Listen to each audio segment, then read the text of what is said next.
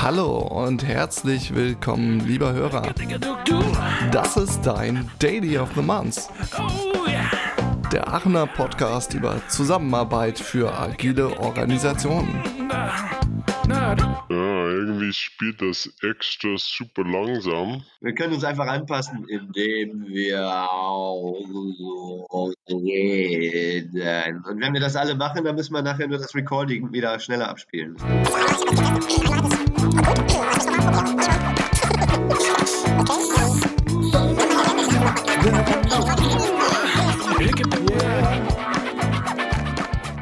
Hallo und herzlich willkommen zu euer Daily of the Month. Ich bin Joshua und ich bin sehr gespannt auf das heutige Ge- Gespräch zum Thema gute Entscheidungen durch gutes Sensemaking. Ich beschäftige mich viel mit den Themen von Komplexitätswissenschaften, Philosophie, Innovation und Organisationsentwicklung. Und in den letzten Jahren in den englischsprachigen Raum ist der Begriff Sensemaking zu einem Modewert in all diesen Bereichen geworden. Und aus meiner Erfahrung in den Kreisen im deutschsprachigen Raum, in dem ich agiere, ist der, ist der Begriff nicht so stark vertreten. Aus diesem Grund freue ich mich total, dass wir in dieser Podcast-Folge das Thema besprechen und den allgemeinen Diskurs bereichern. Damit wir, damit wir ein allgemeines Verständnis haben, ich gebe euch eine kurze De Definition. Sensemaking ist der Prozess, durch den die Menschen ihren kollektiven Erfahrungen einen Sinn geben und ist eng mit dem Entscheidungsprozess in unserem Handeln zusammen verkoppelt. Der Begriff wurde in den 70er Jahren von Karl Weick, ein Organisationsforscher, geprägt. Und wie immer, jetzt schlage ich die Brücke zur letzten Folge Humans at Work, Emotional Intelligence, damit wir die Kausalität zu dem heutigen Aufnahme verstehen könnt. Letztes Mal haben wir über die Bereicherung unserer Mensch, äh, menschlichen Erfahrung auf der Arbeit, indem wir uns mit unseren Emotionen und die Rolle von emotionaler Intelligenz befassen. Wir haben Emotionen als eine wichtige Quelle zu nutzen, um unsere Erfahrung und das Leben besser zu verstehen und etwas, das unser Leben eine gewisse Tiefe geben. Wir haben über die Wichtigkeit des Bewusstseins für was in uns und auch in unserer Umwelt gerade passiert. Die Achtsamkeit und das Bewusstsein sind wichtige Prozesse, die für, die für das Sensemaking essentiell sind. Wir werden einig, dass Emotionen, obwohl eine unserer, sie unsere Erfahrung bereichern können, sie können uns auch überwältigen. Aber das Rahmenwerk von emotionaler Intelligenz gibt uns Unterstützung, um das zu vermeiden. An diesem Punkt möchte ich gerne den Begriff Mündigkeit ansprechen, weil ich glaube, es ist essentiell für eine Demokratie, self-managing Teams, Organisationen in unseren Beziehungen, dass wir mündig sind. Jordan Hull, einer meiner Lieblingsdenker, hat den Begriff Sovereignty neu geprägt. Seine Beschreibung von Sovereignty hat drei Ebenen. Ähm, zu beurteilen, ob ich gerade sovereign bin, stelle ich mir die folgenden Fragen. Bin ich momentan sensibel zu der Situation, in der ich mich bewege? Verstehe ich, zweite Ebene, verstehe ich die Situation, in welche mentale Modelle oder Heuristiken wähle ich, um gut zu handeln? Dritte Ebene, traue ich mich, diese Entscheidung zu treffen? Merke ich, was ich gerade bewegt habe durch meine Entscheidung? Habe ich defensiv gehandelt und wann? Und wenn ja, wieso? Heute haben wir zwei Gäste, die Experten und Berater aus den Bereichen von Design, Innovation, Medizin und Entscheidungswissenschaften zum Gespräch. Sie sollten uns helfen, um unser Streben nach Sovereignty, gute Entscheidungen gutes Sensemaking helfen. Aber bevor ich die Gäste reinbringe, möchte ich gerne meine heutige Co-Moderator, Agile Coach und ehemal ehemaliger Gast der Rudimentsfolge, den Andreas Wittler begrüßen. Hallihallo, Hallo, hallo Andreas. Willkommen. Und nun haben wir den Nick, äh, Dr. Nicholas Keller vom Simply Rational und den Christian Beinker von der Dark Horse AG. Hallo und herzlich willkommen. Schönen Tag, vielen Dank für die Einladung. Hallo, freut mich auch. Okay, ähm, wie immer, wir haben euch gefragt, ob ihr beide ein Lied für uns, für unsere Spotify-List mitbringen könntet. Ähm, mhm. Wir, wir, würden gerne von euch hören, äh, wieso. Jeder hat das Lied ausgewählt, äh, damit wir euch ein bisschen persönlicher kennenlernen können. äh, wer möchte anfangen?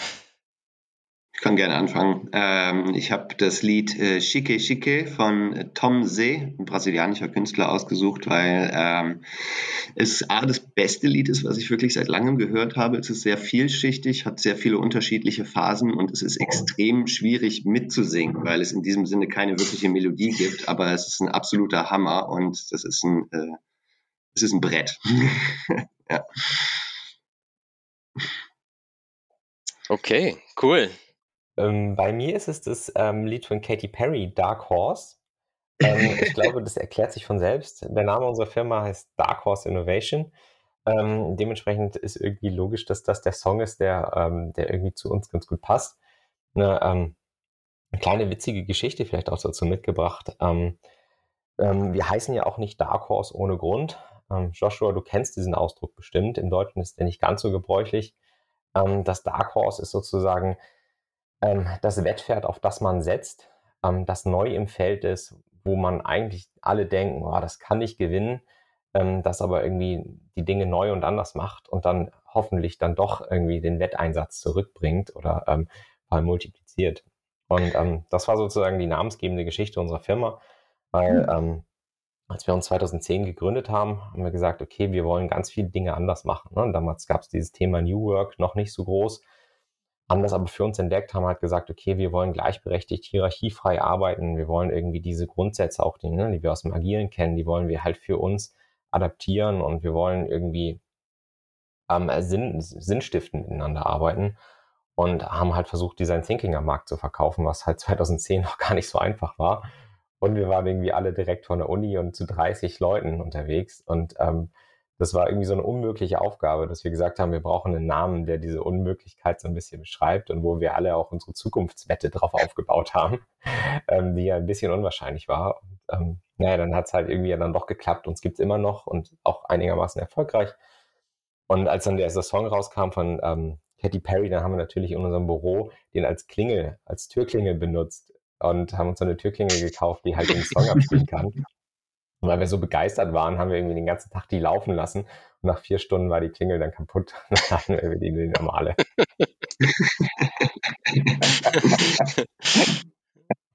ja, lustig. Sehr gut.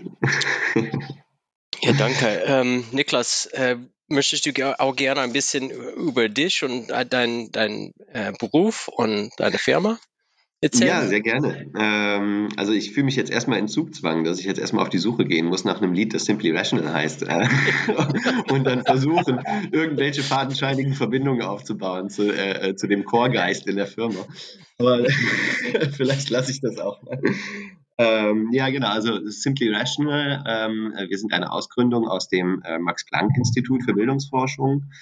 Ähm, wir sind auch das erste und auch bis dato einzige äh, verhaltens- und datenwissenschaftliche Spin-off aus der Max-Planck-Gesellschaft. Ähm, die anderen Spin-offs aus dem Max-Planck-Kosmos sozusagen sind meistens patentbasiert oder äh, äh, konkret produktbasiert irgendwie, wo neue Technologien oder sowas erfunden werden. Aber wir sind so, sage ich jetzt mal, die erste ähm, Entscheidungs- und daten- und verhaltenswissenschaftliche Beratungsfirma, äh, die hieraus entstanden ist. Ähm, uns gibt es seit 2015. Äh, äh, konkret sind wir aus der Forschungsgruppe Adaptives Verhalten und Kognition, haben wir uns herausgegründet unter Leitung von Professor Gerd Gigerenzer. Ähm, der hat schon ja, ungefähr 10, 15 Jahre vorher angefangen, sage ich jetzt mal, populärwissenschaftliche Bücher zur Entscheidungsfindung zu schreiben. Äh, bekannte Bücher von ihm sind zum Beispiel Risiko, wie man die richtigen Entscheidungen trifft oder äh, Gut Feelings ähm, beziehungsweise äh, Bauchgefühl.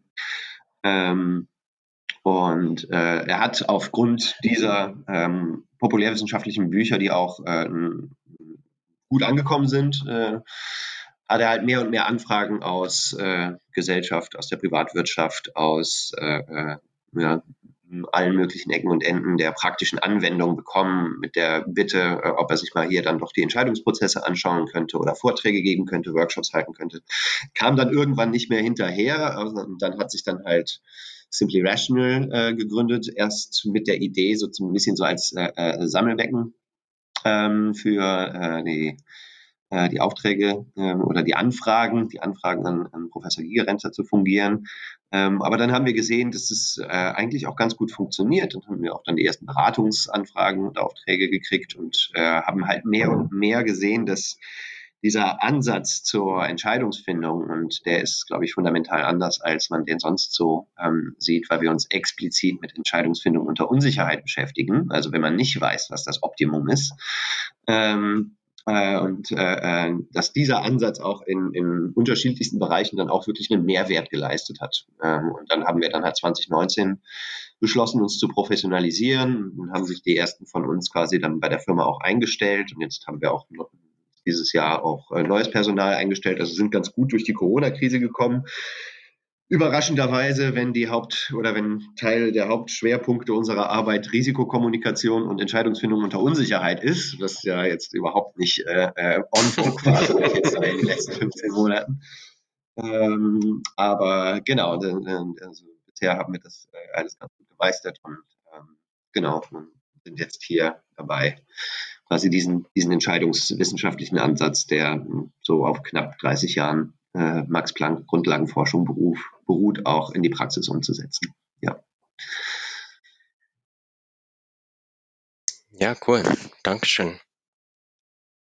Ähm, ja, das, ich glaube, das, wie gesagt habe ich, dieses, ähm, beschäftige mich viel mit, mit Zinsmaking und, und in den letzten Jahren. Ich suche immer neue Ansätze und neue Denkweise. Ähm, ich glaube, ich habe euch, äh, ich glaube, ich folge auf LinkedIn Dark Horse und dann habe ich euer ähm, so neue ähm, Kurs, das ihr anbietet, darüber gefunden und dann habe ich mich bei euch gemeldet ähm, und zu fragen, habt ihr Interesse? Ähm, ich glaube, dass ähm, wo sollen wir jetzt anfangen? Ja, ich glaube, dass ähm, für Sense-Making heißt es erstmal eigentlich, wie nehme ich die Welt wahr? Und Entscheidung, aber das ist direkt, wie nehme ich wahr und wie, wie handle ich danach? Ist so, so, die sind Hand in Hand immer zusammen. Mhm. und, und vielleicht aus meiner Perspektive, ähm, wie, wie kriege ich das, was ich wahrnehme in einem Team, in eine gute Entscheidung? Denn wir arbeiten ja in der Regel eben nicht alleine vor uns, sondern haben irgendwelche Strukturen um uns herum, die eine Entscheidung dann erfordern. Ähm, geht die Frage an jemanden speziellen oder einfach frei? Feel free. Also ich glaube, also ich meine, ähm, Joshua, du hattest das ja eben schon, sage ich jetzt mal, umrissen, äh, hier der, der Ansatz von Mündigkeit von Jonas Hall, Sovereignty. Ähm, ich glaube, der Trick ist halt, und das ist, glaube ich, auch der, da sich äh, äh, Simply Rational, unser, unser Ansatz, was die Entscheidungsfindung angeht, äh, von anderen unterscheidet, ist, dass es halt nie eine, äh, ähm, eine Universallösung, eine, eine universelle beste Entscheidungsstrategie für alle möglichen Probleme gibt, sondern man muss sich erstmal quasi in der Welt zurechtfinden als Akteur äh, und dann entsprechend halt die Entscheidungsstrategie auswählen ähm, oder dann halt auch schauen, äh, ob überhaupt die äh, notwendigen äh, Kompetenzen und, und, Strategien vorhanden sind. Und das ist, glaube ich, auf unterschiedlichen Ebenen. Das kann entweder der individuelle Akteur sein oder das kann das Team sein oder das kann eine Abteilung sein oder das kann eine gesamte Organisation sein. Ähm, und da kann man immer subjektiv quasi definieren, okay, in was für eine Entscheidungsumwelt befinde ich mich? Ist das eher eine, die, sage ich jetzt mal, von Stabilität, äh, ähm, Quantifizierbarkeit äh, ähm, geprägt ist äh, oder ist es eher eine, die von hoher Dynamik, ähm, vielen Rückkopplungseffekten, Schnelllebigkeit äh, oder wir würden dann halt dazu sagen, großer Unsicherheit geprägt ist. Äh, und je nachdem ist es dann die Aufgabe des Akteurs oder des Entscheiders, ähm, oder der Entscheiderin natürlich, ähm, dann halt die, die passende Strategie auszuwählen oder auch zu, zwischen unterschiedlichen Strategien halt sich auch immer wieder, also zu, zu experimentieren auch. Ähm, wenn jetzt konkret die Frage, wie, wie reagiert da jetzt ein Team drauf, so würde ich sagen, unser Ansatz unterscheidet sich grundsätzlich jetzt nicht, äh, ob das der individuelle Akteur oder das Team oder die Organisation ist. Also das, das sind natürlich andere Dynamiken, die dann greifen, aber dieses Grundprinzip von ähm, Umwelt identifizieren anhand von eins der, eins der zentralen Merkmale einer Umwelt sind halt, ist da halt der Grad der Unsicherheit ähm, aus, der, aus der Entscheidungsforschung heraus. Es gibt natürlich unendlich viele Dimensionen, an denen man die äh, Umwelt natürlich klassifizieren kann, aber der, der Grad der Unsicherheit, der in einer Umwelt besteht, das ist einer der zentralsten äh, ähm, Dreh- und Angelpunkte, was, was adaptive Strategieselektion angeht, wie man das im, im wissenschaftlichen Jargon nennen würde. ähm, und äh, genau, das ist Oder ja, adaptiv komplex Systeme, ja. Also. Ja. Hm. Jetzt sind wir gleich direkt eingestiegen. Ich, ich frage mich gerade, ob wir noch mal kurz erklären sollen, was wir eigentlich zusammen machen, Niklas und ich. Ja. Ähm, diesen Kurs, Joshua, den du gerade angesprochen hast. Dann wird vielleicht klarer, aus welcher Perspektive wir raus auf, auf diese, ähm, ne, auf dieses Sense-Making auch schauen. Und ähm, was, was uns halt zusammengebracht hat, ist, Dark Horse beschäftigt sich halt vor allem damit, wie kann ich eigentlich Unternehmen innovativer machen und Unternehmen dabei helfen, sozusagen ähm, ja in ihrer Umgebung halt besser überleben zu können langfristig, ne? durch durch stetige Veränderung und ähm, und Innovationsarbeit. Und äh, dabei ist man halt immer dieser Unsicherheit halt ausgeliefert, weil ne, neue Dinge zu machen ist halt per se unsicher, weil ich halt nie weiß, was was kommt am Ende bei raus. Und ähm, was äh, uns dann halt zusammengebracht hat, ist halt nämlich genau die Frage von, okay, wie kann ich das eigentlich in einem Unternehmen kommunizierbar machen? Und wie kann ich halt auch Entscheidern helfen, sozusagen besser zu verstehen, wann man in dem Bereich von Unsicherheit ist, wann man in dem Bereich von Risiko ist. Das lehren wir halt in unserem kleinen Online-Kurs. Und dann darüber hinaus gibt's dann halt nochmal natürlich halt auch hauptsächlich an Executives richtet sich das, wo wir dann äh, versuchen, die Frage zu beantworten, okay, wenn ich jetzt ne, das auf Unternehmenskontextebene sehe, wie schaffe ich das eigentlich als Unternehmen? Ne? Also Strategie ist für Unternehmen das, was halt für das Team vielleicht, ne, ein Produktentwicklungsteam, ist halt die Frage unsicher von, was ist so das richtige Produkt, was wir bauen sollen. Und auf Unternehmensebene ist die Frage halt eher, okay, was ist eigentlich die richtige Strategie generell, um in unserer Umwelt, auf unserem Markt langfristig überleben zu können. Und dann halt die Subkategorie davon, okay, wie schaffen wir es eigentlich als Unternehmen, eine Innovationsstrategie aufzubauen, die für uns als Unternehmen funktioniert, mit der Kultur, die wir haben und wie kann ich vielleicht auch die Kultur, die wir intern haben, halt so beeinflussen, damit das, diese Strukturen, die wir für Innovation aufbauen, halt auch funktionieren und ähm, überlebensfähig sind. Das ist sogar diese, diese Teilbereiche, mit denen wir uns ganz stark auseinandersetzen. Und ähm, genau halt eher versuchen, die Ebene auf Unternehmensebene zu die Frage nach Unsicherheit auf Unternehmensebene zu beantworten. Ähm, weil ich glaube, auf Teamebene ist die durch diese ganze agile Welt ähm, ziemlich gut beantwortet. Und da gibt's halt, ja, glaube ich, gibt's halt super Frameworks, die uns helfen, halt als Team hervorragend mit Unsicherheit umzugehen, richtig angewendet. Da, da triggerst du mich, entschuldige, dass ich da gleich aus dem Nähkästchen plaudere. Wenn wir über Value Discovery und Teams reden, dann sind wir an einem wunden Punkt in sehr vielen Teams. Denn was ich im Alltag häufig sehe, ist, dass eben das alte Lasten- und Pflichtenheft jetzt in irgendwelche Requirements in von mir aus irgendeinem äh, Ticket-Tool äh, runtergebrochen wird und dann habe ich das, was ich vorher hatte, nämlich einen Auftrag und nicht, ich beschreibe ein Problem und setze mich mal kreativ hin und mache von mir aus mit Design Thinking erstmal die Welt auf und groß und gucke, was da alles drin sein könnte, um dann auch eine Lösung zu finden. Mhm. Also insofern das ist das der, auch auf der Teamebene durchaus ein Thema. Ich glaube, das genau, ist das, was Christian meinte, als er sagte, wenn man es richtig anwendet. Weil ich meine, das sieht man, äh, das sieht man halt auch oft, dass äh, äh, ähm, Innovation, also ich glaube, da, wo wir uns wirklich treffen äh, und, und wo wir auch wirklich einen Mehrwert in unserer Zusammenarbeit sehen, ist wirklich Unsicherheit auch explizit ernst zu nehmen und äh, äh diese zu managen und halt nicht zu versuchen, diese in zum Beispiel OKRs runterzubrechen, die sich dann, die dann auch wieder so eine Art äh, äh, Scheinsicherheit oder Scheinquantifizierung nennen wir das immer. Unsicherheit ist halt nicht 70 Prozent Wahrscheinlichkeit, sondern Unsicherheit ist halt, ich habe wirklich keine Ahnung, was dabei rumkommen könnte.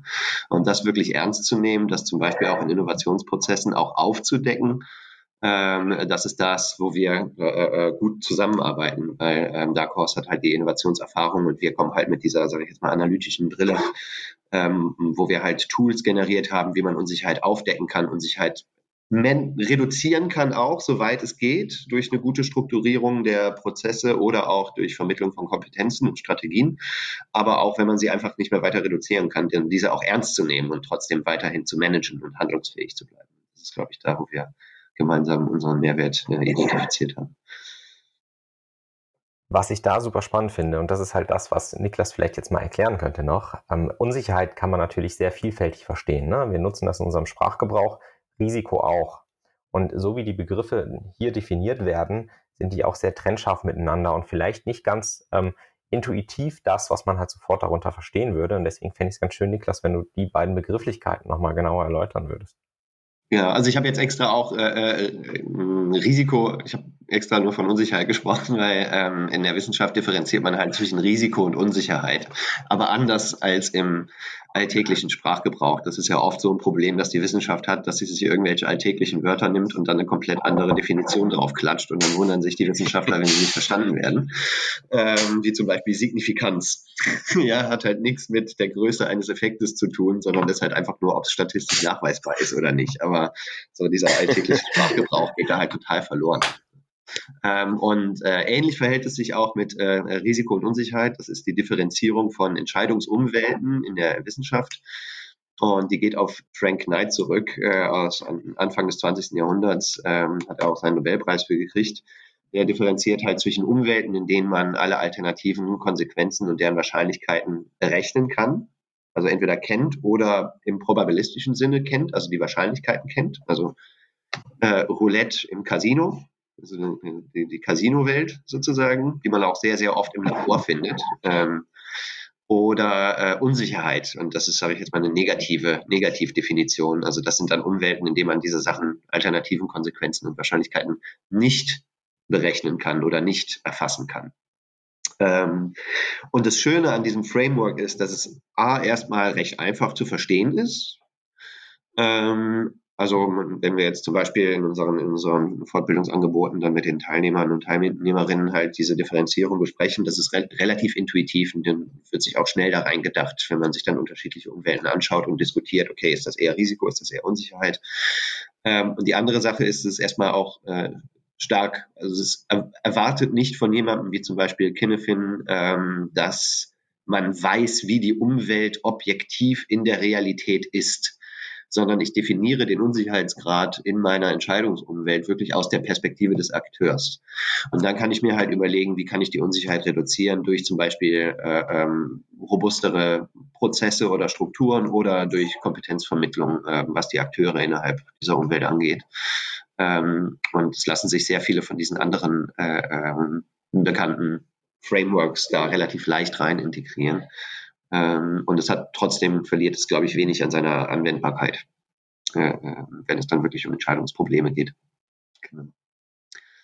Habe ich was ausgelassen, Christian? ich glaube nicht, aber ich finde, es knüpft halt total an das, was, was Joshua am Anfang gesagt hat. Ne? Diese, die Souveränität, ähm, bin ich souverän. Und ähm, das ist sozusagen ja auch methodisch exakt das, was dann daraus folgt, dass man sich fragt, bin ich in der Lage, meine Umwelt zu erkennen? Bin ich in der Lage, den Grad der Unsicherheit in meiner Umwelt zu erkennen? Weiß ich, welche Informationen mir Sicherheit oder Unsicherheit liefern? Ähm, wie, flukti äh, ja, wie fluide sind die? Wie dynamisch ist das? Etc. etc. Um dann einzuordnen, okay, kann ich damit umgehen? Wer bin ich? Und kann ich sozusagen dann für mich eine Handlungsstrategie daraus ähm, formulieren, ähm, die robust genug ist, damit nicht ja, damit ich das nicht ständig ändern muss oder damit ich halt nicht umgeweht werde sozusagen von den Umweltbedingungen. Ja. Und vielleicht, um das zu ergänzen, was du gerade sagst, ähm, die spannende Frage, wann merke ich, dass ich eine gute Entscheidung getroffen habe? Woran erkenne ich das? Denn das ist ja auch eben nicht vorher definiert. Genau, also ich, mh, hm, man kann halt entweder aufs Ergebnis schauen oder man kann auf den Prozess schauen. Also vor allen Dingen unter Unsicherheit ist es halt, ist halt auch viel, äh, äh, im Englischen gibt es das schöne Wort Serendipity oder der glückliche Zufall dabei. Ähm, und unter Unsicherheit ist es halt dann auch, also ich glaube, muss man da eher auf den Prozess schauen, weil man ja unter Unsicherheit nicht weiß, was der optimale Outcome ist und auch nicht wissen kann. Sonst wäre man nicht in einer Unsicherheitsumwelt. Ähm, das heißt, hier kommt es halt stark darauf an, dass man halt äh, ähm, einen Prozess implementiert, der halt also wirklich auch proaktiv mit der Unsicherheit umgeht, im, im Sinne von auch zum Beispiel die Varianz in Entscheidungsprozessen und im, im, äh, in der, im Team zu erhöhen, damit man unterschiedliche Lösungs- äh, äh, Lösungsmöglichkeiten halt äh, äh, ausprobieren und, und testen kann oder da überhaupt erstmal draufkommt. Ähm, denn unter Unsicherheit müssen halt individuelle Lösungen für individuelle Probleme gefunden werden. Äh, unter Risiko, also wie eben definiert, also Situationen, in denen man halt viel quantifizieren kann, in denen halt die Umwelt recht stabil ist, ähm, da kann man dann halt äh, äh, optimieren sozusagen. Dann kann ich dann vorher bestimmen, okay, dieser Prozess ist wirklich der optimale Prozess, um hier äh, äh zu den zu den gewünschten Ergebnissen zu kommen. Und dann schaue ich mir halt das Ergebnis an. Und wenn ich weiß, was das optimale Ergebnis zu sein hat, dann kann ich dann, wenn ich davon abweiche, meinen Prozess dann halt dementsprechend ändern oder anpassen. Aber ähm, also der, der, der Blick auf das Ergebnis, der bringt einem unter Unsicherheit recht wenig, weil auch der beste Entscheidungsprozess kann unter Unsicherheit voll vor die Wand klatschen. Ähm, das heißt aber nicht, dass wenn man ihn zehnmal anwendet, dass er dann nicht trotzdem der vielversprechendste ist unter anderen Entscheidungsprozessen.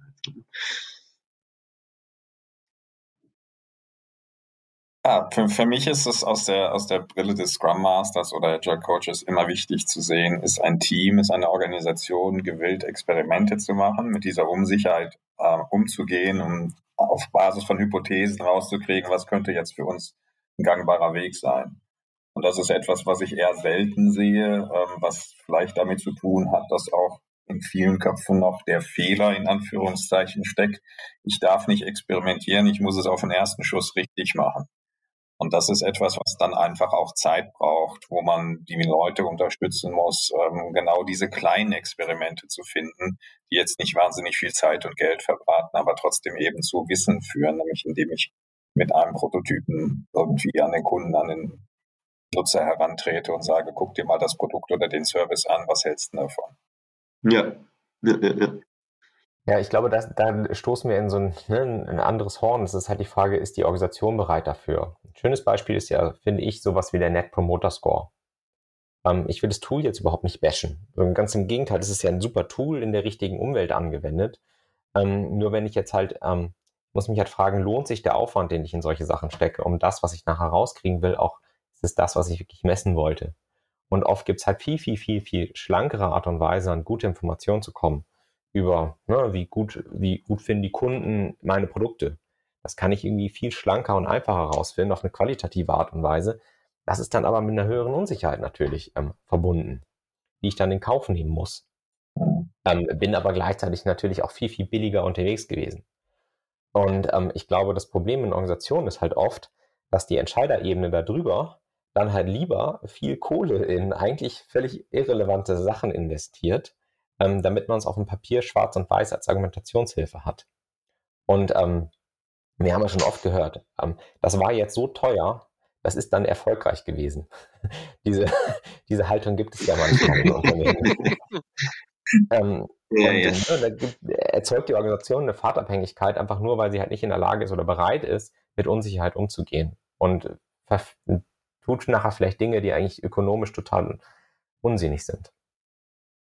Also wir sehen auch, auch viel, das sage ich jetzt mal, der Umgang mit Unsicherheit. Also man, man hat natürlich in, in agiles Arbeiten an und für sich ist ja schon, sage ich jetzt mal vom Mindset her, eine Art mit Unsicherheit umzugehen, indem ich nämlich den, quasi, sage ich jetzt mal, den, den, die Feedback-Schleife etwas enger ziehe und nicht halt irgendwie alle zwei Jahre nur den Kopf aus dem Sand stecke, sondern halt in, in wöchentlichen Abständen. Also das ist ja schon eine, eine klassische Art, mit Unsicherheit umzugehen. Äh, deswegen sind ja auch viele Innovationsmodelle, sage ich jetzt mal, haben ja diesen zyklischen Charakter. Aber was wir dann halt auch sehen, ist, wenn das von der Kultur her nicht gelebt wird, dieser proaktive Umgang mit der Unsicherheit, dann, äh, äh, dann reduziert sich das ganz schnell in methodisches, äh, sage ich jetzt mal, Checklistengefrickel. Ja, wir haben eine User Journey gemacht. Ja, wir haben das und das. Ja, wir haben das. Okay, check.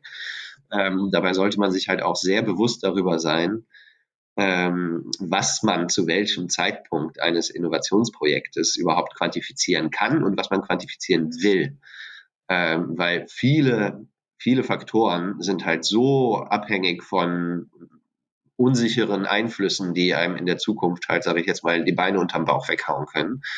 Ähm, die aber trotzdem äh, äh, quantifiziert werden sollen in, in einem frühen Stadium von einem Innovationsprojekt, was total Banane ist. Und dann wird dann auch viel mit Scoring-Tools gearbeitet, zum Beispiel, was wir auch jetzt Scheinquantifizierung nennen würden, ähm, um halt die Investitionsentscheidung zu treffen. Und das, das, äh, das scheint uns ein nicht äh, äh, an die Umwelt, an eine unsichere Umwelt angepasstes äh, Entscheidungsverhalten zu zeigen, was, äh, was sich in vielen ähm, was sich in vielen Innovationsprozessen ähm, widerspiegelt. Aber was auch verständlich ist, weil es ist natürlich immer sehr leicht, in die Vergangenheit zu schauen und zu gucken, okay, dieses Innovationsprojekt ist gescheitert, weil äh, Businessplan ist nicht äh, vernünftig gemacht worden. Da ist nicht mit dem Datenschutz geklärt worden. Es ist irgendwie keine User Journey gemacht worden. Und dann werden dann diese Kriterien wieder aufgenommen in die Bewertung von zukünftigen Innovationsprojekten. Aber die Idee bei Innovation ist ja, dass man genau eben die Zukunft anders machen will als die Vergangenheit.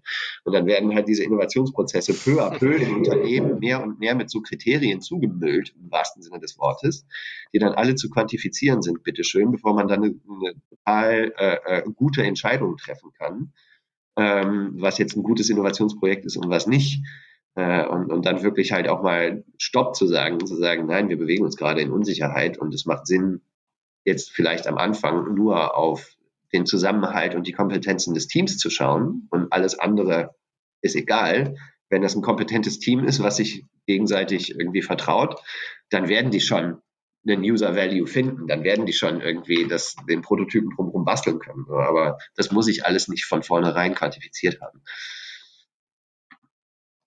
Ja, was, was ihr beide beschreibt, ist für mich so der Unterschied zwischen einer gesetzten, etablierten Organisation und einem Startup, wo ich eben ohne diesen Ballast von Regeln und Budgets und was es sonst noch alles gibt, was Innovation nicht wirklich fördert, äh, dann losmarschieren kann und zu coolen Lösungen komme, an die vorher niemand gedacht hat. Ähm, aus der Innovationsentwicklung kennen wir ja dieses schöne Ambidextrie-Modell, ne, was jetzt auch endlich wieder ähm, was ich, äh, mir, jetzt endlich wieder öfter begegnet, ist ja auch schon relativ alt, nämlich äh, genau dieses, auf der einen Seite muss die Unternehmen, muss das nehmen, Unternehmen Exploitation können ähm, und auf der anderen Seite halt Exploration. Und das deckt sich unserer Meinung nach halt ziemlich gut mit dieser Risiko-Unsicherheitsumwelt. Ähm, ne? Dass in der, in der Unsicherheitsumwelt muss ich explorieren, da muss ich halt neue Dinge entdecken und in der ähm, Exploitation-Umwelt, da muss ich optimieren das, was Niklas eben beschrieben hat, ist ja genau das, aber die Logik aus der aus der Exploitation-Welt dann auf die Exploration-Welt übertragen wird und man sagt, okay, in der Vergangenheit war es sinnvoll, eine User-Journey zu machen, also macht jetzt jedes Team bitte eine User-Journey. Und es wird halt nicht mehr nach Qualität gefragt, sondern nur nach, äh, nach der Checkliste geguckt, was, was ja in einem Produktionsprozess total sinnvoll ist. Aber halt äh, wahrscheinlich nicht halt, äh, wenn ich irgendwie ein agiles Team losschicke und sage, pass auf, ihr müsst jetzt irgendwie mal was Neues machen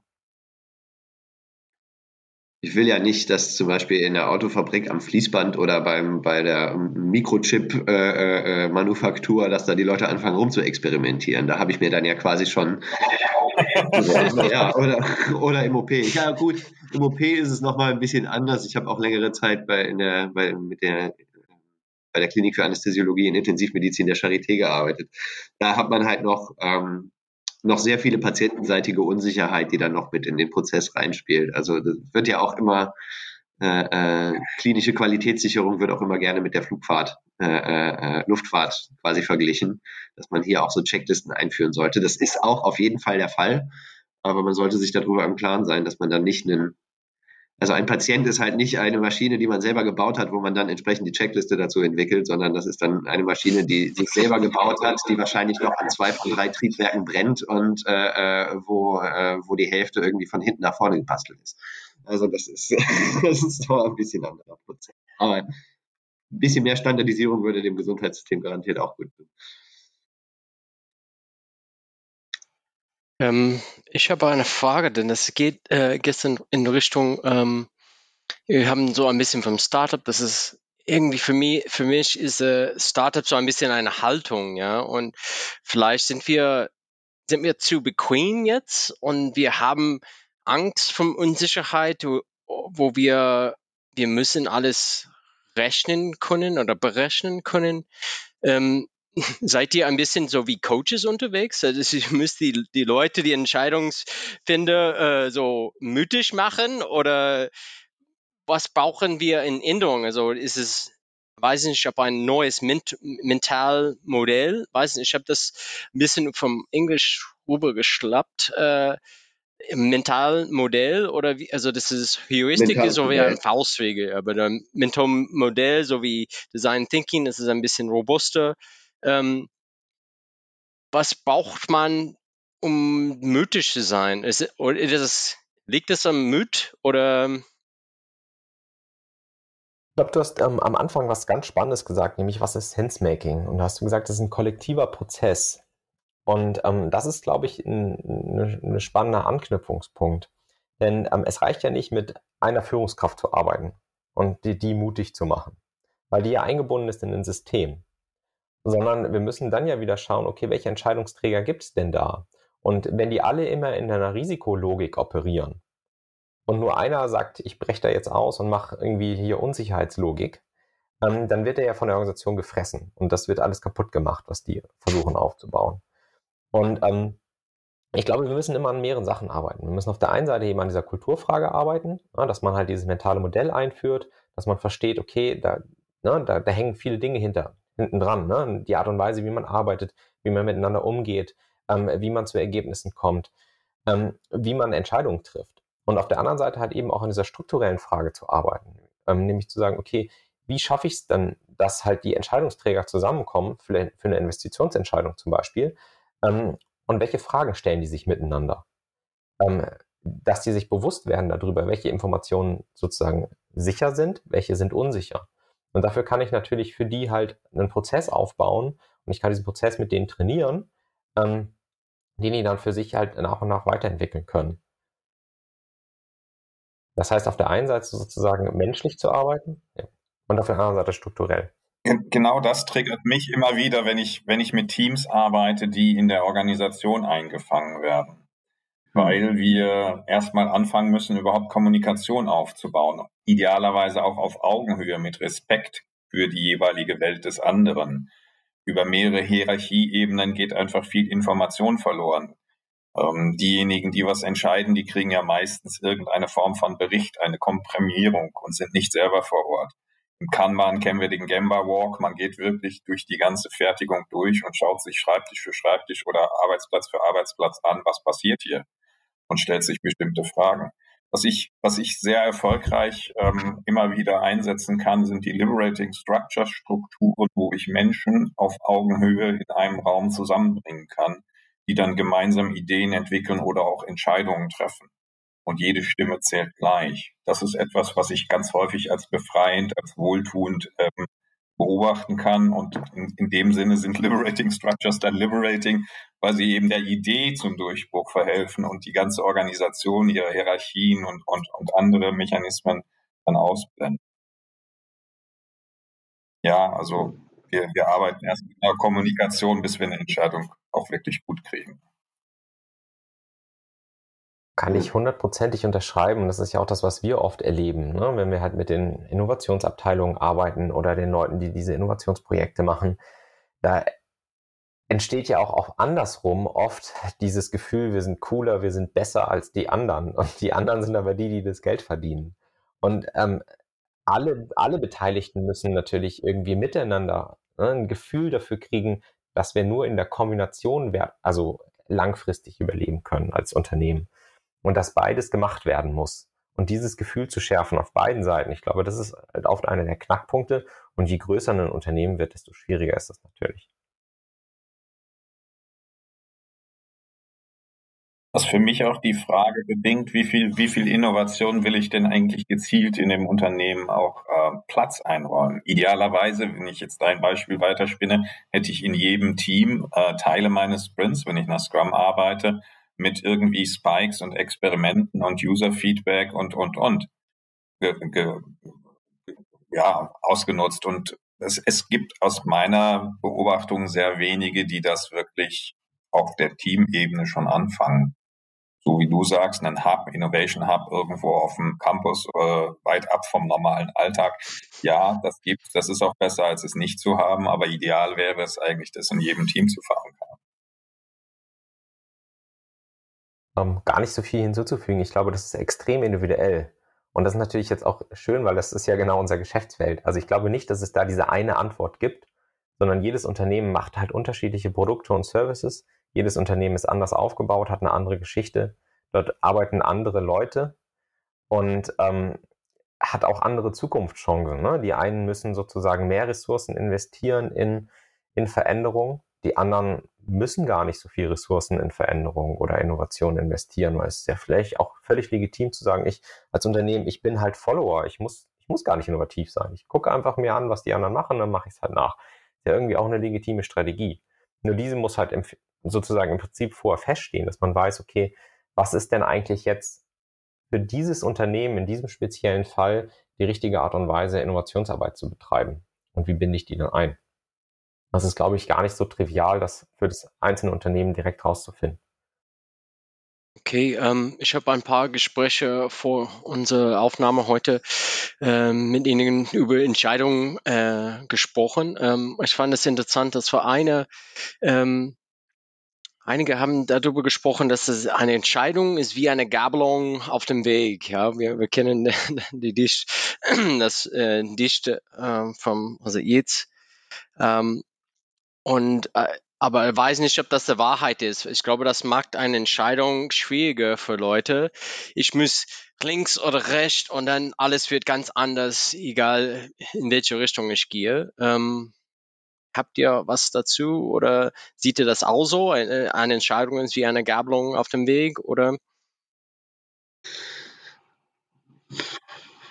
Naja, ich meine, in Anbetracht der Tatsache, dass man in der Realität nie das Alternativuniversum betrachten kann, ist, ist es im Grunde genommen egal, ob es jetzt eine Gabelung ist oder nicht. Also Gabelung suggeriert auch immer ein, eine weitere Alternative und ich meine, eine, eine der Definitionen von Unsicherheit ist ja, dass man nicht weiß, wie viele möglichen Alternativen es überhaupt gibt.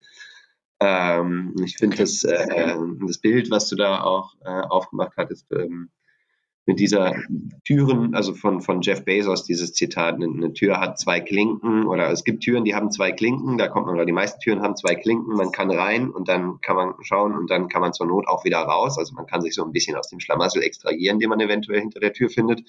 Und dann gibt's andere Türen, die, äh, da kommt man halt nicht wieder raus. Das ist, glaube ich, eher so ein so ein Bild und da das knüpft an diese Idee von wie gehe ich mit Unsicherheit um, gegeben der Tatsache, dass ich keine Ahnung habe, was hinter den unterschiedlichen Türen ist oder ob sie eine zweite Klinke haben oder nicht. Da ist halt dieser Ansatz von fail cheap, fail fast.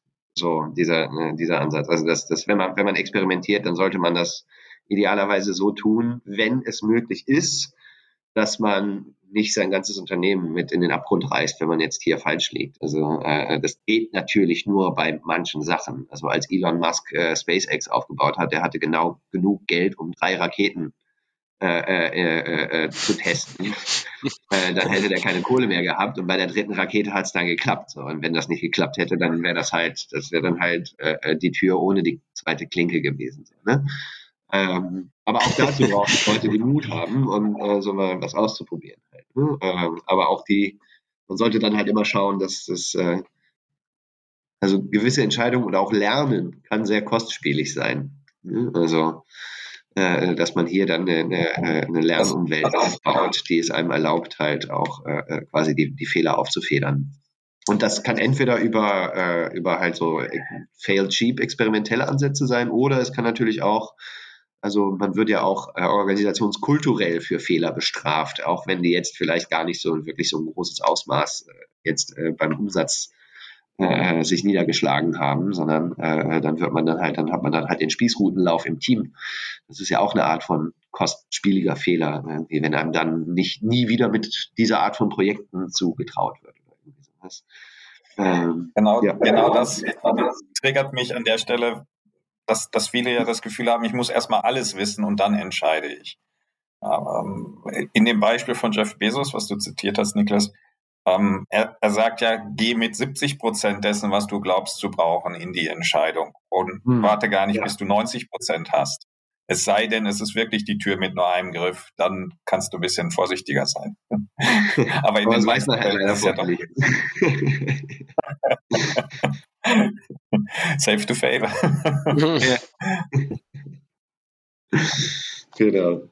Das, das, das ist, glaube ich, etwas, was wir dann immer noch mal wieder ähm, neu lernen dürfen, weil wir das weder in, in, in den Schulen oder auch auch nicht in den Universitäten wirklich beigebracht bekommen. Gerade mal die Naturwissenschaftler, die viele Experimente machen müssen, aber auch da in bestimmten Richtungen ist es nicht wirklich üblich. Man, man traut sich einfach nicht. Und jetzt schon eine Entscheidung treffen, es könnte ja die falsche sein. Ja, da, da steckt dann auch ein bisschen Schuld und damit dann auch wieder Sühne drin. Diesen ja. Und ich glaube, viel von der Informationssammlung, die du eben angesprochen hast, ist im Grunde genommen nur, um sich dann im Nachhinein absichern zu können, dass man sagen kann, ja, aber ich habe mir noch diese ganzen Informationen abgeschaut ähm, oder angeschaut, weil, also was man halt auch ähm, sowohl äh, äh, experimentell zeigen kann, als auch ähm, äh, äh, datenwissenschaftlich belegen kann, ist, äh, dass halt unter hoher Dynamik, unter hoher Unsicherheit, ich im Grunde genommen mit weniger Informationen, aber den richtigen Informationen, die besseren Prognosen und die besseren äh, äh, Entscheidungen treffen kann. Das heißt, ja, schau dir vorher alles an, aber dann äh, vergiss auch 95 Prozent wieder, wenn du deine Entscheidung treffen möchtest, weil äh, also versuch diesen diesen Reflexionsprozess am Anfang äh, da zu benutzen, um zu identifizieren. Und das macht man dann halt mit experimentieren, sich in der Umwelt irgendwie äh, äh zurechtfinden, äh, abtasten. Äh, da, darüber findet man halt wirklich die wesentlichen robusten äh, Merkmale, Indikatoren heraus, äh, ähm, die man in seine Entscheidungen aufnehmen sollte. Aber den Rest sollte man wirklich ignorieren, weil sonst wird man von allen möglichen kleinen Fluktuationen oder Schwankungen dann halt von Hühnerhott äh, äh, getrieben sozusagen. Ähm, und das ist genau das, was nicht zielführend ist unter Unsicherheit. Und das ist halt das, was wir sehr oft sehen. Unter Unsicherheit gibt es dann so eine, so eine Informationsschwemme. Also man versucht Unsicherheit mit Komplexität zu bekämpfen, aber das ist genau ähm, die falsche Richtung im Grunde genommen. Und, und diese Unsicherheit ist dann auch ein Gefühl, womit wir dann wieder bei der letzten Folge sind. Ich finde dabei ist auch noch was ganz anderes ganz spannend. Das ist mir jetzt gerade so in den Kopf gekommen. Ähm, die meisten Entscheidungen treffe ich ja komplett unbewusst. Also diese, diese, diese Gabelung, vor der ich stehe, vor der stehe ich ja wirklich nur, wenn ich halt denke, wow, krass, jetzt bin ich von der Entscheidung. Aber die meisten Entscheidungen, die ich halt tagtäglich treffe, die passieren halt einfach so. Und du hast es am Anfang, Josh, du hast es ja auch gesagt, handeln und entscheiden ist eigentlich das Gleiche. Weil wenn ich das mache, also wenn ich jetzt losgehe und Informationen beschaffe, dann habe ich mich ja schon entschieden, lieber erstmal Informationen zu beschaffen, damit ich nicht handeln muss auf dem, wo ich eigentlich handeln möchte. Und deswegen glaube ich, gibt es halt ganz, ganz viele Entscheidungen, die wir unbewusst treffen, in unserer Fahrtabhängigkeit, in der wir halt drinstecken. Und umso wichtiger finde ich, sich immer wieder bewusst zu machen, dass man halt diese Entscheidungen den ganzen Tag trifft und wenn ich halt meine Ressourcen da einsetze, also ich handle, also setze ich meine Ressourcen ein, habe ich keine Ressourcen mehr, woanders zu handeln, woanders wirksam zu werden. Und wenn ich viele Entscheidungen aus Unterbewusstsein mache, dann, aber das ist auch, ich bin sehr geprägt von, von meiner Geschichte, ja, oder ähm, ich glaube, ein Teil von des Sensemaking ist auch, dass es Archetypen, ja, ich äh, erkenne mich als, äh, weiß es nicht, ob das äh, Held in dieser Situation oder ich bin ähm, der Manager, ich muss das schaffen für alle oder ähm, eine Opferrolle oder so, mein Sohn ist so wie er ist zehn Jahre alt, er ist Peter Pan, ja. Er will so, er ist in diesem Alter, wo er will immer noch Kind sein, aber er ist erwachsen, aber nicht. Und ähm, was, äh, Christian, du hast etwas erzählt, ich glaube, die, die, Wichtigkeit vom Narrativ in unseren Entscheidungen. Manchmal ist es vorher und manchmal ist es nachher, dass es die Leute überzeuge ähm, mit meiner Entscheidung, dass die hinter mir stehe oder hinter das Team oder hinter der Organisation. Ähm, habt ihr Einsätze da? Ähm, ja, was ich halt damit meinte, wir haben gestern in unserem Vorgespräch genau darüber gesprochen und ich frage, ist das halt wichtig, dass eine Entscheidung halt immer auch ein Narrativ begleitet? Und ich glaube halt ja, weil wir eben eingebunden sind in einen sozialen Kontext. Für die meisten von uns ist das irgendeine Organisation, in der wir halt entscheiden und handeln möchten. Und diese Entscheidung muss ich halt begründen. Und ähm, da finde ich halt dieses Framework ähm, von dem, von dem, ja, diesem Frank Knight halt so wahnsinnig was gut, was, was Niklas hier mitbringt. Weil es so einfach ist. Man sagt, hey, ich, ich muss jetzt entscheiden und ich bin unter einer Unsicherheitssituation. Und ich habe vorher erklärt, was Unsicherheitssituationen sind und dann kann ich halt meine Entscheidung viel besser begründen und ich kann sie in ein Narrativ einbetten, kommunikativ sozusagen Menschen mitnehmen. Weil meistens handle ich ja nicht alleine, sondern ich handle immer mit anderen gemeinsam.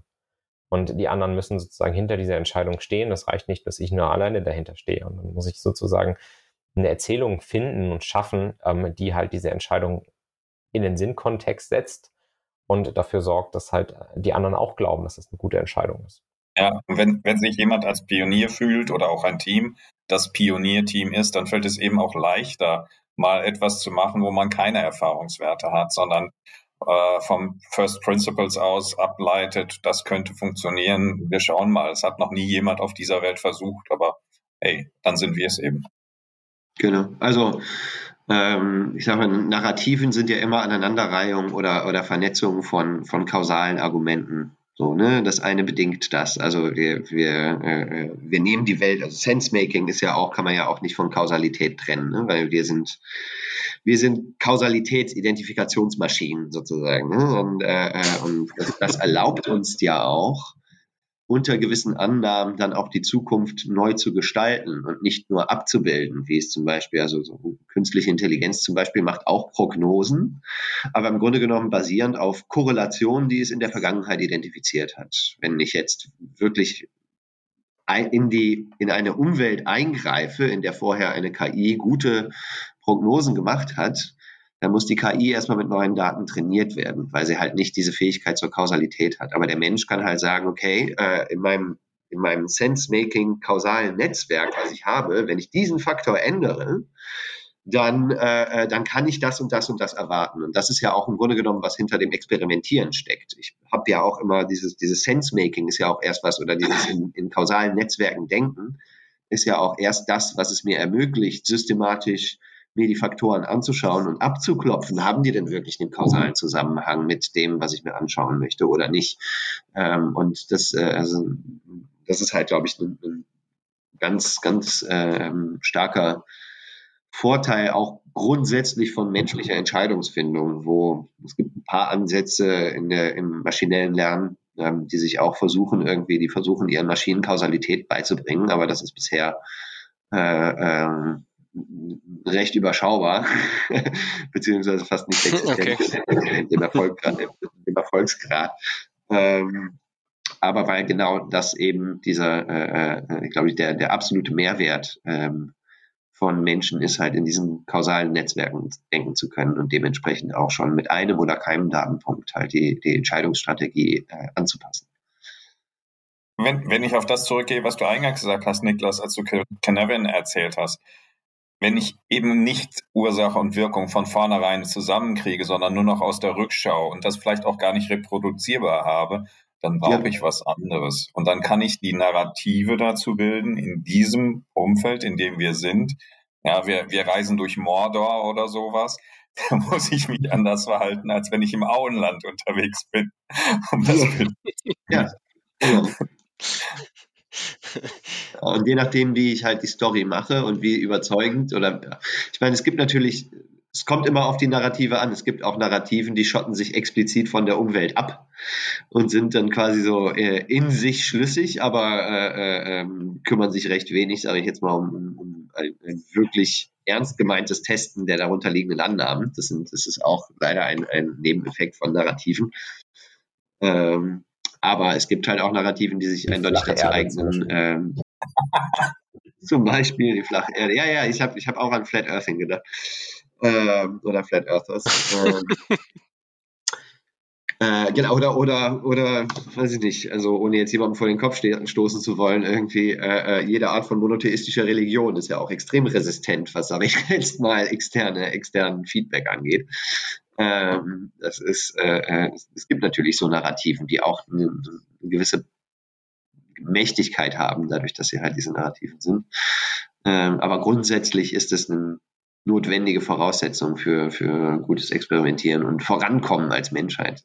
Also man muss erstmal die Idee haben oder die, die Story in seinem Kopf haben, bevor man sie testen kann. Was du gestern so schön meintest, Christian, ich muss erstmal darauf kommen, dass, dass der Stein, den ich hier unten finde, und der Mond, der im Himmel schwebt, vielleicht aus demselben Material sind. Ähm, und dann, dann, dann muss ich erstmal drauf kommen, dann habe ich eine Narrative und dann kann ich dann anfangen, irgendwie zu versuchen, diese zu testen. Ähm, aber dazu muss ich dann erstmal diesen Sprung machen ins Ungewisse. Okay, ich glaube, ähm, wir kommen jetzt langsam zu Ende. Gibt es am Ende so für die Zuhörer aus äh, da draußen, ähm, habt ihr so Tipps oder in die nächste Zeit äh, Entscheidungen treffen? Ähm, Tipps oder Heuristiken, so diese Faustregeln oder? Äh, vielleicht, vielleicht ein, ein kleiner Tipp. Also man, sobald man den Drops gelutscht hat, dass man Unsicherheit ernst nehmen soll und dass es einfach etwas ist, was da ist, kann man auch deutlich entspannter damit umgehen. Wenn man immer versucht, Unsicherheit in irgendwelche Zahlen zu quetschen oder immer irgendwie äh, die absolute Sicherheit haben zu wollen oder sich vorgaukeln zu wollen und dann nachher implodiert das Gerüst ohnehin, dann äh, äh ist man viel belasteter dadurch, als wenn man von Anfang an sagt, okay, ich kann nur gewisse Sachen wissen und den Rest muss ich halt managen. Also dieses überhaupt, die, die, die ich sage jetzt auch mal, die, dieses Framework und diese Tools, die wir hier vermitteln, auch wenn wir jetzt kein konkretes Coaching machen im Unsicherheitsmanagement, aber die erlauben einem auch dann eine gewisse Entspanntheit im Umgang mit Unsicherheit. Weil dann hat man das, dann hat man den Elefanten beim Namen genannt sozusagen, äh, äh der im Porzellanladen irgendwie da rumtrampelt und, äh, und dann kann man dann anfangen, damit ähm, proaktiv umzugehen. So. Aber in dem Moment, äh, in dem man versucht, irgendwie äh, äh, wegzuschauen und, und, zu sagen, nee, nee, das ist kein Elefant, da ist kein Elefant in meinem Porzellanladen, das ist kein Elefant, äh, das, ist, das ist der Moment, wo der einem dann die, die Schweißperlen auf die Stirn treibt, sage ich jetzt mal. Weil irgendwann, irgendwann fällt es halt auf. Irgendwann fällt es immer auf.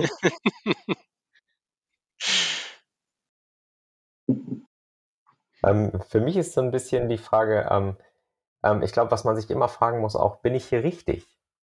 Und ähm, ich glaube, jeder Mensch hat ein sehr unterschiedliches Empfinden dafür, wie viel Unsicherheit man aushält. Und ähm, es gibt sehr viele Leute, die finden das richtig großartig und richtig toll. Und die finden wir nicht umsonst als äh, Unternehmensgründer, ähm, weil die halt unter Unsicherheit besonders gut agieren können und auch da besonders viel Spaß haben. Und wir finden Leute, die vielleicht irgendwie äh, Steuerberater werden, ähm, die mit Unsicherheit nicht besonders gut klarkommen. Und wenn ich halt jetzt dieses ähm, Framework halt eben nicht als absolutes, gesetztes, so ist die Umwelt und so bist du, begreife, sondern das halt als fluide Wahrnehmung auch dessen, ne, wie stark ich die Unsicherheit in meiner um Umwelt wahrnehme, kann ich mich natürlich auch mal fragen, okay, bin ich hier richtig? Und kann ich halt in dieser Umwelt, in der ich aktiv bin, kann ich da wirklich glücklich drin werden? Ähm, wie viel Unsicherheit brauche ich als Mensch, um auch glücklich zu sein? Also ich merke zum Beispiel für mich persönlich, ich finde halt Unsicherheit total aufregend und was ganz Großartiges. ähm, es hat sich auch schon ein bisschen gelegt durchs Älterwerden. So, ich heute äh, finde ich es ganz angenehm, wenn ich weiß, ähm, mit welchem Kunden ich auch in einem halben Jahr noch arbeite. Das fand ich früher ganz schrecklich, wenn ich wusste, okay, oh, in drei Monaten machst du das und so weit vorausplanen zu müssen, fand ich ganz übel. ähm, und äh, ich glaube, das ist halt fast ein Persönlichkeitsmerkmal. Und es gibt halt Leute, die sind in Unsicherheitsumgebungen besonders gut und es gibt Leute, die sind in Risikoumwelten besonders gut. Und ich finde, beide Fähigkeiten sind fantastisch und wir brauchen alle diese Fähigkeiten in, in der Kombination. Und es ist halt wichtig, glaube ich, Verständnis füreinander zu haben und äh, gemeinsam halt zu erkennen, wer wo drin gut funktioniert und daraus halt eben eine schöne Synergie zu entwickeln. Und auch einen gegenseitigen Respekt, glaube ich, finde ich, ist da ganz wichtig, weil ich meine, mein, mein Licht würde zu Hause nicht angehen, wenn alle nur Entrepreneurs wären und mega auf Unsicherheit abfahren irgendwie. Dann, dann, glaube ich, dann würden wir noch immer im, äh, im Schlammloch hocken irgendwie. Äh, wenn sich auch keiner findet. Oder ich bin sehr froh zum Beispiel, dass es so Leute gibt wie mein Steuerberater, der halt Steuer mega geil findet. ich halt überhaupt nicht, aber ich bin äh, äh, thank God for this guy halt. So, ne? Also das ist auch, glaube ich, dieses äh, äh, gegenseitige Wertschätzung ist da auch sehr, sehr wichtig irgendwie, dass nicht alle sagen, oh, ich bin ja so ein cooler Entrepreneur, ich kann mit Unsicherheit umgehen, äh, ihr seid ja alles Pfeifen. Nee, nee. also halt in einer sicheren Umwelt irgendwie einen, einen guten, guten, äh, äh, äh, ein gutes Ergebnis zu liefern, ist auch teilweise sehr, sehr anstrengend. Und es ist sehr, sehr kompliziert. Vielleicht nicht unbedingt die Komplexität irgendwie, aber es ist es kann sehr, sehr kompliziert, also einen, einen, einen Mars Rover auf den Mars zu schießen, ist, ist absolut berechenbar. Also das ist, aber es ist mega kompliziert und das sind richtig krasse Leute, die sowas auf die Beine stellen. So. Und, äh, und ich wundere mich jedes Mal, wenn ich bei mir zu Hause den, das Licht anschalte und das funktioniert. Das zeigt für mich eben auch Power eines Teams. Du hast gefragt, Christian, bin ich hier richtig? Ich würde es anders stellen. Ich würde die Frage stellen, was brauche ich, damit ich hier richtig bin? Wie kann mhm. mich mein Team einbinden, auffangen, meine Stärken, meine Sichtweisen nutzen? Und das ist vielleicht so die Perspektive des Scrum Masters und des, des Agile Coaches, darauf zu schauen, dass eben jeder mit seinen Stärken da auch richtig ist und ja. nicht irgendwie äh, da komplett gegen die Mand oder gegen die Maschine läuft. Wir müssen auch in Unternehmen immer mal wieder Pioniere sein, Dinge antreiben, von denen vorher keiner wirklich gedacht hat, dass es das geben sollte. Und genauso brauchen wir eben auch die, die Menschen, die mit einer hohen Präzision Aufgaben abarbeiten. Gar keine Frage. Ja. Ja, also ich fand das toll. Dieser, dieser Austausch zeigt mir nochmal, bei aller Rationalität, wir sind Menschen und Menschen, die zusammenarbeiten, müssen sich aufeinander einstellen, damit das funktionieren kann. Die Entscheidung, das Handeln ist dann letzten Endes etwas, was wir am Ergebnis und am Prozess messen. Beides. Ja, definitiv. Ja, cool. Ähm, wo findet man euch? www.thedarkhorse.de forward slash gut minus entscheiden. Ähm, und die, die dunklen Pferde findet ihr bei äh, www.thedarkhorse, alles zusammengeschrieben.de und uns bei www.simplyrational.de, auch alles zusammengeschrieben. Ja, wir packen alles in Shownotes. Ähm, ja. ja, danke euch. Das war ein tolles Gespräch hier. Hat mich gefreut. Hat Spaß gemacht. Danke ja, für die Einladung. Sehr gerne. Danke für die Einladung. Ich fand's super. Danke.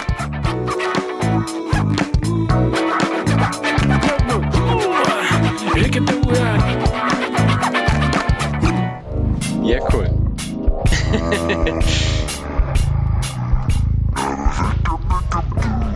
Nochmal der, der, der Schlafzimmer-Podcast auf der Das ist die Folge zum Genießen. Ja, ja.